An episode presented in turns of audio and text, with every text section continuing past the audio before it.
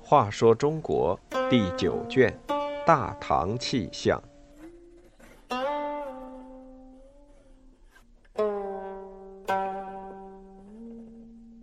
八十三，一将功成万骨枯。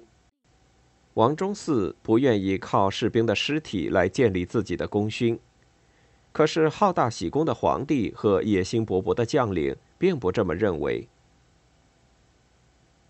唐玄宗时，吐蕃王朝也很强大，是唐朝西方边境最大的军事威胁。两个王朝争夺的焦点之一是青海湖地区。唐玄宗初年，吐蕃占领了青海湖区，夺取了湖区东部的战略要地石浦城。石浦城位于赤岭以东三十里，赤岭即今天的日月山，地势险要。扼守青海湖至兰州的要道。城周三面是高达数千尺的悬崖，仅一条山路盘旋而上。吐蕃在此建筑要塞，号称铁刃城。大军从此出发，可以侵扰唐朝的河右地区，即今甘肃河西走廊。开元十七年（公元729年），唐玄宗下令夺回石浦城。朔方节度使信安王李一出其不意，发动长途奔袭，一举攻下这天险要塞。吐蕃军队退出青海湖区，唐朝得以拓境千里。唐玄宗喜出望外，给李一加官进爵。可惜好景不长，十二年后，吐蕃又发起反击，夺回了石浦城。唐朝几次进攻失利。好大喜功的唐玄宗为了出这口气，就调名将王忠嗣为河西陇右节度使，要他攻下石浦城。王忠嗣是个有政治头脑的将军，他长期守边，以持重安边为宗旨，时常说：“如今太平时期的将军，只要抚巡训练士兵就够了，不需要消耗国家实力以邀功名。”他将自己一张一百五十斤的强弓收藏在弓袋里，以示不用。现在唐玄宗给他这么个任务，他就上书反对说：“石补天险，吐蕃现已驻扎重兵防守，夺回石补要付出数万人的生命代价，得不偿失。不如厉兵秣马，等待机会再进攻。”唐玄宗见王忠嗣抗命，很不高兴。王忠嗣的副将董延光此时却主动请战，唐玄宗就命王忠嗣分兵给董延光。董延光借天子之命索取各种物资，王忠嗣顶住不给，董延光便口出怨言。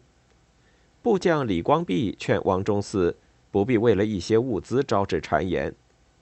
王忠嗣回答说。用数万人的生命去夺一城，得知未足以制敌，不得也无害于国，所以我不愿从命。即使因此被天子责备，最多不过被贬到黔中等地方去当个小官。我岂能以数万人的生命来换一个官位？果然不出王忠嗣所料，董延光很快败退。他为推脱责任，上书说王忠嗣阻挠军机，唐玄宗大怒，而宰相李林甫一直担心王忠嗣功劳太大，将来回朝可能会被任命为宰相，就趁机污蔑王忠嗣和太子有旧情，打算发动政变拥立太子继位。唐玄宗听了更是恼火，便下令把王忠嗣押回长安，判了死罪。王忠嗣的部将哥舒翰正好在这时被召进京。